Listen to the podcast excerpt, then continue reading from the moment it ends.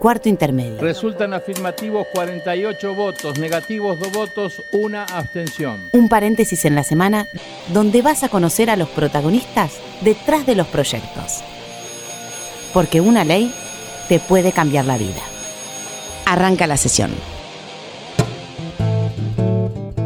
Hola, ¿cómo les va? Muy buenas tardes. Bienvenidos a Cuarto Intermedio, el programa en el que te vamos a anticipar cuáles van a ser tus próximos derechos. Sábado, diciembre. Y al lado mío. Florencia Corregido diciendo Yo. qué lindo.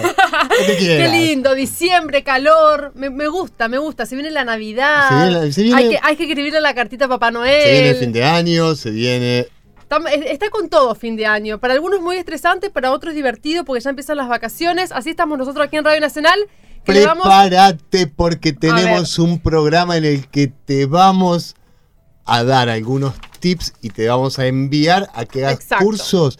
Porque vos y la persona que tenés al lado ahí en todo el territorio nacional, en todas las provincias, en los 24 distritos que forman la Cámara Opa. de Senadores, pueden salvar Exacto. vidas. Siempre hablamos en este programa que eh, les presentamos derechos que te pueden cambiar la vida. Hoy le vamos a presentar un derecho donde podés salvar una vida. Estamos hablando de reanimación cardiopulmonar, es decir, que todos, sin tener conocimientos médicos, podemos salvar una vida a través de masajes. Ahora vamos a hablar con la senadora Eugenia Catalfamo. Hola, senadora, ¿cómo anda? Hola, muy buenas tardes para ustedes, Florencia y Maren. Buenas tardes. Bueno, viene a modificar el artículo 2. Cuéntenos de qué se trata. Bueno, la idea de este de este proyecto es justamente que se incluya en esta ley eh, la posibilidad de utilizar este desfibrilador externo automático en, en la reanimación cardiopulmonar y a su vez capacitar al, a distinto personal que forma parte de, las- instituciones educativas del nivel primario, secundario, en, en la utilización y en el conocimiento de estas técnicas de reanimación cardiopulmonar. Básicamente lo que lo que buscamos con este proyecto es que se amplíen este tipo de capacitaciones. Sabemos que o hemos podido investigar que en un 40% se aumentan las posibilidades de, de supervivencia de las personas eh, que se encuentran en esta situación sufriendo algún paro cardíaco si obviamente las personas son instruidas en el tema. Entonces lo que buscamos es eso, que se aplique en los establecimientos educativos, sobre todo para, para que los chicos, para que los estudiantes también aprendan sobre el tema, que no sean solamente el personal docente y no docente, sino también los estudiantes. ¿Qué sucede hoy en la provincia de San Luis? ¿Qui- ¿Quién está capacitado para hacer RCP? Bueno, nosotros en San Luis tenemos eh, un programa que se llama San Luis Solidario, que se encarga particularmente de, de emergencias, ya sea de catástrofes a nivel eh, climático, por ejemplo, o los incendios, y a su vez tienen un equipo que realiza este tipo de capacitaciones en las escuelas, sobre todo, también en los centros de, de- de salud, y el Ministerio de Salud también se ocupa con un personal, con personal a cargo de realizar este tipo de, de capacitaciones en toda la provincia. Entonces viajan a distintos parajes, a distintos lugares de la provincia, no solamente se dan en las escuelas que se encuentran en la capital o en las ciudades más, más grandes de San Luis, sino también en todo, en todo el territorio, en los parajes, en las escuelas rurales y demás. Eso es algo que, que nos ha motivado también a llevar adelante este proyecto. Usted, senadora, fue mamá hace poquito nada más. ¿Le, le interesa a partir de, de- de que es madre, digamos, aprender la técnica esta de RCP? Sí, por supuesto. Sí, sí, tuve la posibilidad eh, anteriormente. Trabajaba en el Ministerio de Seguridad, de donde depende Solidario, este programa que les comentaba, y he tenido la posibilidad de participar de distintas capacitaciones que han hecho. Entonces, he visto cómo se hace. Eh, me parece que la inclusión de este desfibrilador externo automático es lo que va a ayudar también a utilizar un aparato distinto para este tipo de capacitación. Esto le puede pasar a cualquiera, un, paro, un paro cardiorrespiratorio no es solamente a personas grandes o que, o que fuman mucho o que tienen algún tipo de problema ya congénito, no, le puede dar también a menores, adolescentes y es necesario estar alertas y sobre todo que las instituciones educativas sepan de este tipo de técnicas. ¿Quién sería a cargo del aparato, digamos? ¿La provincia, nación, las instituciones? ¿Cómo sería? Particularmente pienso que debe estar incluido dentro de, de- de la órbita nacional para que se pueda aplicar en primera instancia, después las provincias que quieran adherir, por supuesto que sería lo, lo más importante. ¿no? Eh, senadora, muchas gracias por esta, por esta comunicación. Un beso a todos, San Luis. Muchas gracias a ustedes por el contacto. Gracias. Un beso enorme. Así pasaba la senadora Eugenia Catalfamo. Y ahora, Mariano, de inmediato, de, ¿Qué? pero de, con mucha inmediatez, quiero ¿Qué? hablar con un doctor ya. Bueno, dale. Nuestro segundo invitado del día de hoy, en el cual nos estamos planteando cómo podemos salvar Una vidas, vida, muchas vidas. muchas vidas. Es Jorge Tartaglioni, él es médico, 30 años de experiencia, es presidente de la Fundación Cardiológica Argentina y coordinador médico de la campaña nacional de reanimación cardiovascular. Hola Jorge, ¿cómo estás? ¿Cómo estás, Mariano? Gracias por llamarme. No, gracias a vos por, por recibir nuestro llamado. Eh, la primera pregunta que te quiero hacer es si vos alguna vez tuviste que hacer eh, RCP. ¿Qué te parece? Como médico cardiólogo lo hice un montón de veces, Ok. ¿Se salva realmente una vida, doctor?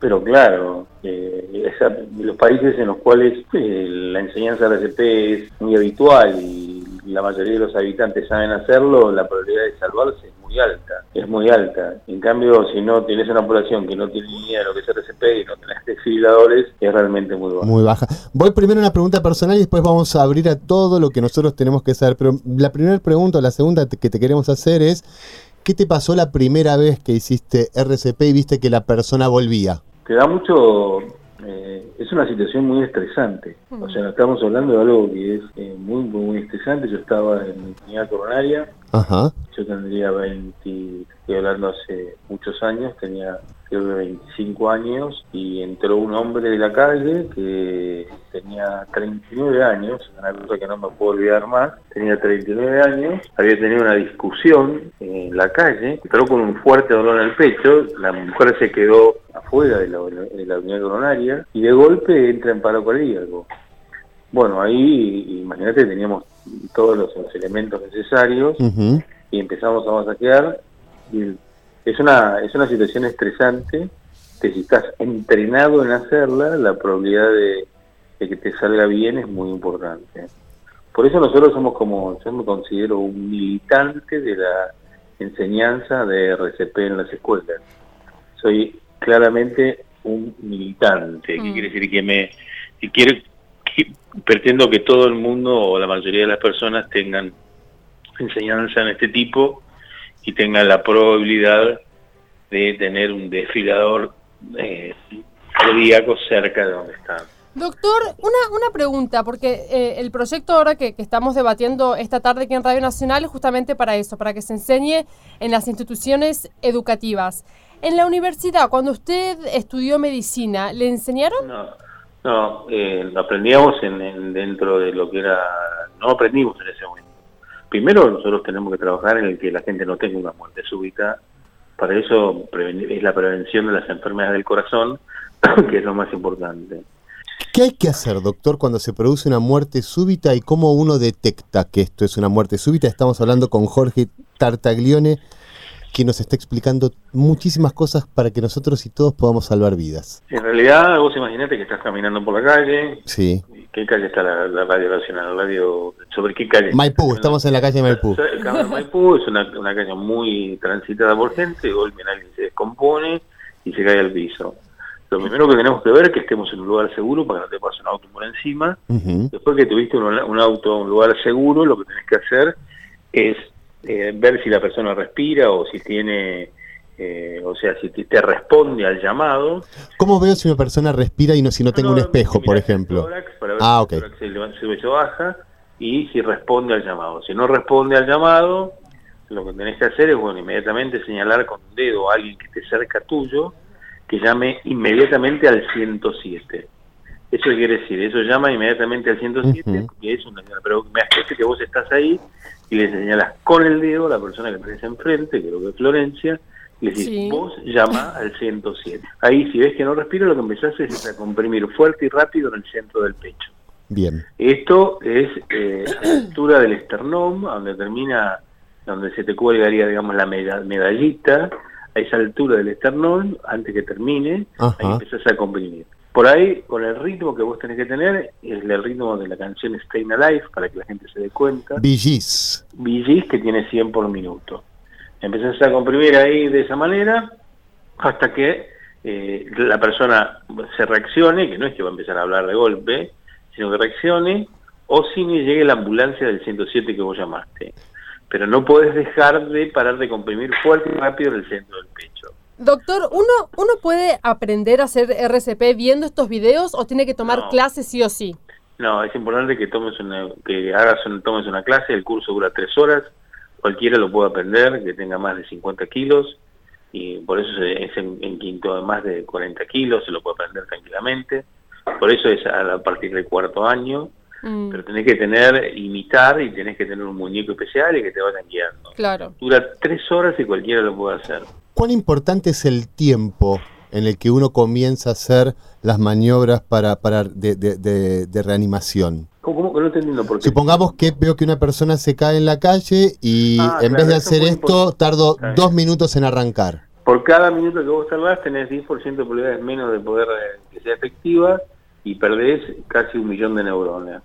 Por cada minuto. Lo que no hace falta es hacer respiración boca a boca. Esto es importante porque más allá de que mucha gente no lo quería hacer, hoy sabemos que técnicamente es exactamente lo mismo y que eh, la, posibilidad de sobrevivir es igual hasta que llegue la ambulancia si está cerca. Por eso es importante que nosotros trabajemos en las escuelas y que, la mayor cantidad de la población sepa hacer esto. Es algo que es muy sencillo y también en lo previo que es que vos, Mariano Florencia, no lleguen a tener una muerte súbita y que cuiden su corazón previamente. Claro. Eh, ¿Hay más muertos súbitos hombres que mujeres? ¿Esto es así? Sí, en realidad hay 40.000 muertes por año, una cada 15 minutos, o sea, en el tiempo que estoy hablando con vos, un argentino falleció de muerte súbita. Hoy por hoy lo que sabemos es que la mujer sufre exactamente igual que el hombre de problemas cardíacos tiene la misma probabilidad y una de cada tres mujeres va a morir del corazón en su vida. Y generalmente nosotros le hemos dado poca importancia y poca trascendencia, culpa también de los médicos que subestimamos los síntomas y todos los estudios cardiológicos que se pensaban que se hacían que el problema cardíaco era del hombre, lo hicimos sobre el hombre. Y hoy empezamos a hacerlo sobre la mujer. Y la mujer tiene que empezar a cuidarse previamente antes de su menopausia. O sea que si vos, Florencia, que sos joven por la voz, lo que tenés que hacer es saber qué colesterol tenés, qué presión tenés, qué azúcar tenés en sangre, hacer actividad física y no fumar. O sea que hay una edad, doctor, en la que estamos más en riesgo, digamos. El hombre, indudablemente, la edad es un factor de riesgo. A medida que vas creciendo, la probabilidad de tener un problema cardíaco es mayor. Cuando, sí, no, le pregunto lo de la edad porque cuando hablamos de, muerte súbita, eh, hay bebés que tienen muerte súbita. Ese es otro tipo de muerte súbita, es la muerte súbita del lactante que se ve en pediatría. Ahí las técnicas es con los dedos de la mano, que vos tenés que apretar el pecho y darlo, y si ves que no, no está bien, darlo vuelta y darle palmaditas el en la espalda. Eso es algo, la muerte súbita del lactante es un concepto que pediátrico y que está mm. fuera del ámbito de lo que nosotros estamos hablando, pero no es tan frecuente como lo que yo te estoy contando. Imagínate que en 15 minutos alguien pierde la vida por este tema, es estamos hablando de algo mucho más frecuente que un incendio, que un tsunami, y que el HIV y que todas las enfermedades juntas. ¿Tenemos que estar más alertos si tenemos algún familiar con problemas cardíacos? ¿Esto es hereditario? Tiene, si vos tenés, si tu padre o tu madre murieron antes de los 50 años, yo tengo que prestarte más atención. Eso es muy importante. Tengo que prestarte más atención porque tal vez tu genética determine que vos tengas más colesterol, más presión, mayor probabilidad, mayor probabilidad de tener una enfermedad en las arterias coronarias. Pero esto no hay que no hay que asustarse, ¿no? O sea, lo importante es que, bueno, yo no, hay que ser dramático. Si vos me estás escuchando en tu casa, lo que tenés que hacer es ir a tu médico cabecera, a un, centro de salud que tengas cerca, a un hospital público, a tu médico obra social o de prepaga, y le digas, mire, me quiero hacer un pequeño chequeo, quiero saber qué colesterol tengo, tomarme la presión, y empezar a caminar en vez de si no tenés plata para pagar un gimnasio. ¿no? Doctor, una pregunta. Siempre se habla o creemos que el único síntoma de, muerte súbita puede ser dolor en el pecho. ¿Esto es así o hay más síntomas? No, la realidad es que la muerte súbita se define como aquella que generalmente no tiene síntomas, es la que empieza, empieza apenas eh, dentro de las primeras 24 horas de iniciado los síntomas. Pero por lo general la gente no tiene síntomas, algunos y no le dan trascendencia. Pero las enfermedades cardíacas se manifiestan por lo general con dolor de pecho en el hombre que es muy característico, con un dolor de pecho que aprieta la boca del estómago, que te aprieta el pecho, que se te puede extender a la mandíbula, al brazo, a la espalda. Y en la mujer a veces es más suspicaz, a veces no lo, no lo casás bien, no lo Y la mujer viene y te dice, mira, tengo una sensación rara en el centro, y se agarra, imagínate, agarrate vos con la mano en la remera o el pecho, y dice, tengo una sensación rara que me que me está pasando. Y bueno, uno lo más importante es no subestimar los síntomas. Si te duele algo, inmediatamente inmediatamente consultar. y no, no lo dejes pasar por alto, ¿no? Doctor, ¿deberíamos todos también aprender la maniobra de Heimlich? La maniobra de Heimlich que yo te diría que la llames de atragantamiento para que la gente... la- Sí, entienda, ¿no? Eh, Eso, eh, es, indudablemente todos tenemos que aprenderlo. ¿no? Eh, dentro del curso que vos vas a ver en esos videos, campañas en las escuelas, está, nosotros hemos enseñado la maniobra de atragantamiento, que es aquella que se sucede cuando una persona está com- comiendo y de golpe se atora y no puede respirar. Entonces lo que vos le tenés que acercarte y preguntar, ¿podés hablar? Si la persona no puede hablar es porque está ahogada, que tiene que ser inmediato, que tiene tapada la vía aérea. Entonces vos tenés que pasarte por detrás, agarrarle, con- eh, usar tus manos, tenés que verlo en el video, no te lo puedo explicar así porque es más difícil, Sí. pero en la boca del estómago va a ser una presión de abajo hacia arriba desde atrás. Eso es lo que uno tiene que buscar, pero eso también hay que entrenarse, entrenarse y hacerlo, ¿no? Eso es impor- muy importante, César, muy, muy importante. Estamos en Radio Nacional, en cuarto intermedio, estamos hablando con Jorge Tartaglione, médico presidente de la Fundación Cardiológica Argentina y coordinador médico de la campaña nacional de reanimación cardiovascular. ¿Hay números de cuántos argentinos morimos o cuánta gente en nuestro territorio muere de muerte súbita? Son 40.000.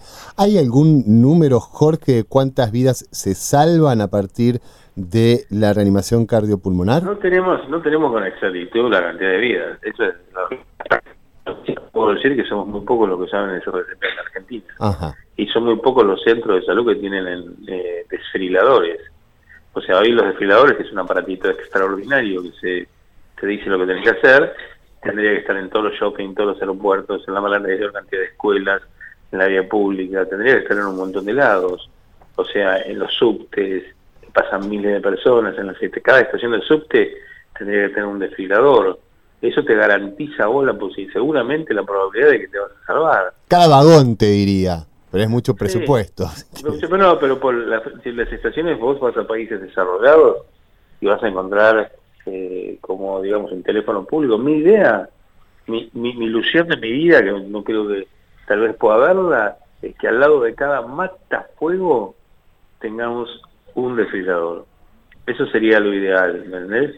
Es un aparato de las mismas características que de seguridad que el matafuego. Ajá. Porque los incendios son muy pocos, las muertes súbitas son, Son muchísimas. tenés toda la razón. Doctor, Toda muchísimas razón. gracias por esta comunicación. Hemos aprendido mucho esta tarde.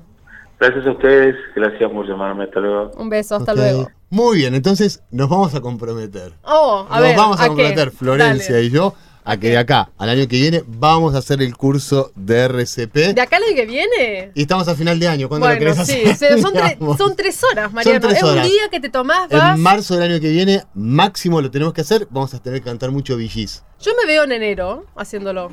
¿En Chaco? Claro. ¿En me imagino que en Chaco va a haber, hay, hay lugares, me imagino que en todas las provincias hay lugares donde uno puede aprender. Me imagino que sí. Pero Bueno, yo vengo en enero, lo quiero hacer con vos, quiero verte, quiero ser testigo de eso. Necesitamos un muñeco. El muñeco sos vos, Mariano. bueno, no, pero es muy importante hacerlo. Realmente que todos sepamos porque nos puede pasar a todos, atraviesa todas las edades. No importa si, si estás de buen, si sos de buena salud, si fumás, si no, te puede agarrar. Exactamente. Y ahora vamos a nuestro último invitado que es... Y ahora, Mariano, vamos a hablar con Félix Melo. Él es hermano de Mario Melo, de 56 años, quien falleció en el concurso de cuántas medialunas se comía una persona por minuto. Esto fue en Pinamar por el tradicional día de la medialuna. Finalmente fue una tragedia. Hola, Félix, ¿cómo estás? Hola, ¿qué tal? Muy bien, bueno, acá Florencia y Mariano te saludamos y que nos cuentes cómo, cómo fue esto que le pasó a tu hermano. Bueno, fue eh, un evento que se hacía por primera vez en Pinamar, este, gente que, que organizó esto con, con permiso de- del Consejo Deliberante y obviamente con el aval de la municipalidad. Y se armó este evento, eh, participaba, en realidad era un evento de, de medias lunas y están y qué sé yo y, y un montón de cosas, pero no estaba, el evento ese así, en, en, en, en el programa no estaba esto de la, de la ingesta de medias lunas, ¿viste? Ok, Félix, vamos a poner en contexto, tu hermano era Mario Melo, Mario, Mario Melo. sí. Mario Melo de 56 años, campeón argentino de boxeo, ¿verdad? Campeón argentino sudamericano, sí. Eh, ¿Peso pesado? En medio pesado. Peso medio pesado. campeón argentino y, y sudamericano eh, de los pesados. Estamos hablando de una persona saludable, de una persona que entrenó la mayoría de su vida. Sí. Muy bien. ¿Qué fue lo que le pasó a tu hermano? ¿Qué, qué, qué te enteraste? ¿Qué te dijeron en el hospital? No, lo, lo que pasó lo que dice la autopsia. Él eh, se ahoga con, con la tercera media lu- luna, eh, se- o sea, cuando está- empieza a comer la, la tercera media luna, se ahoga. eh, en ese momento lo tomaron como algo, algo gracioso porque él empezó a hacer señas, que yo, porque cuando te pasa eso no puedes hablar, no puedes no, nada. Mm. Entonces, este, bueno, el, el, el, el locutor, el, eh, El conductor, o sí. conductor, como quiera llamar, no sé, eh, como es, eh, lo tomaba como algo gracioso, porque él era un tipo divertido, siempre estaba haciendo alguna alguna chance, él siempre por ahí. Eh, entonces, cuando se dieron cuenta de la situación, este, bueno, ya eh, él estaba así oh, eh, muy ahogado y, y se, de hecho, eh, cae y bueno, y él empiezan a hacer este RCP cuando cuando lo que menos tenía que haberle hecho era eso. Félix, ¿y quién le empieza a hacer RCP? Mira, la gente que estaba ahí, que no no había gente preparada, porque esto, eh, esto ya le había pasado a una nena, eh, no sé si en ese mismo día o el día anterior, no lo sé. Sí, a una nueve- Eh, nena de nueve años. Y, y siguieron con el evento, o sea que no les importó. Sí, continuaron Vos con el imaginate- evento. Vos imaginate que si, si te pasa a una nena, y fíjate también lo que puede ser eh, los padres permitir eso, que, que su- los hijos participen en algo y, le- y haya pasado algo así, y que gracias a Dios le salvaron la vida. O sea, no había enfermeros, no había, un- no había Yo nada. No, yo creo que no, porque de hecho un bombero, eh, un chico joven, le, le salvó la vida a la nena. Pero era un bombero que estaba de espectador. Que estaba ahí, sí, no creo que sea, no creo que haya estado ahí eh, eh, en el evento, o sea, prestando servicio, creo que no. Mm. A ver, a tu hermano le hacen RCP, que es reanimación cardiopulmonar, Sí, y a tu hermano lo que habría que haberle hecho es la maniobra de Heimlich, que es para cuando las personas se atragantan. Exacto. Vos esta maniobra la sabés hacer. Yo eh, eh, la sé, la sé, pero mira, te digo cómo la sé, porque ¿Cómo? eh, eh, casualmente yo lo veo por, por en Facebook lo veo y lo bajo, yo en, en, en mi- en mi Facebook lo bajo eh, a eso. Entonces prestaba atención a eso porque una vez me pasó en el balneario, me pasó, me atraganté eh, también y lo primero que atiné es a tomar algo y claro, donde, donde tomé algo lo, lo, eh, se, se me cae porque no me entra nada, tenía eh, obstruida la garganta. Mm. Entonces, este, lo que le hacía seña a mis amigos que me había este, atragantado y empecé a golpear contra la pared, la espalda contra la pared. Un amigo mío se levanta y me empieza así a golpear la espalda. Entonces, para que esto te lo digo para que veas cómo, cómo es la situación, ¿no? Sí. Te lo digo que porque lo viví. Salgo corriendo y cuando salgo corriendo yo me caigo boca abajo y ahí eh, eh, expulso lo que tenía trabado. Claro, por el impulso. ya estaba, sí, ya estaba morado y, y- y los ojos llenos de lágrimas cuando reacciono y no Sí. entendía nada. Entonces, eh, veo esa, eh, después con el tiempo veo esa maniobra y, y, y yo me ponía la mano así en el estómago y sabía cómo, cómo poder hacerlo porque te explica bien cómo es. O si estás solo con una silla, te, te apretás este, la boca del estómago con el, con el respaldo de la silla y haces fuerza para abajo y expulsás. O sea, eh, acá eh, lamentablemente a mi hermano lo dejaron morir. Es así de claro, ¿viste? Porque no había gente idónea para, para hacer esa reanimación. ¿Y ustedes piensan hacer algo al respecto? Yo estoy con ese tema, ¿eh? Yo estoy con ese tema, con, con, con abogados, este, yendo a fondo, ¿viste? A fondo. Y de- del, del lugar este, de la celebración esta, digamos, ¿qué le dicen? No, nada, yo no he hablado con nadie, nadie se ha acercado tampoco a hablar conmigo.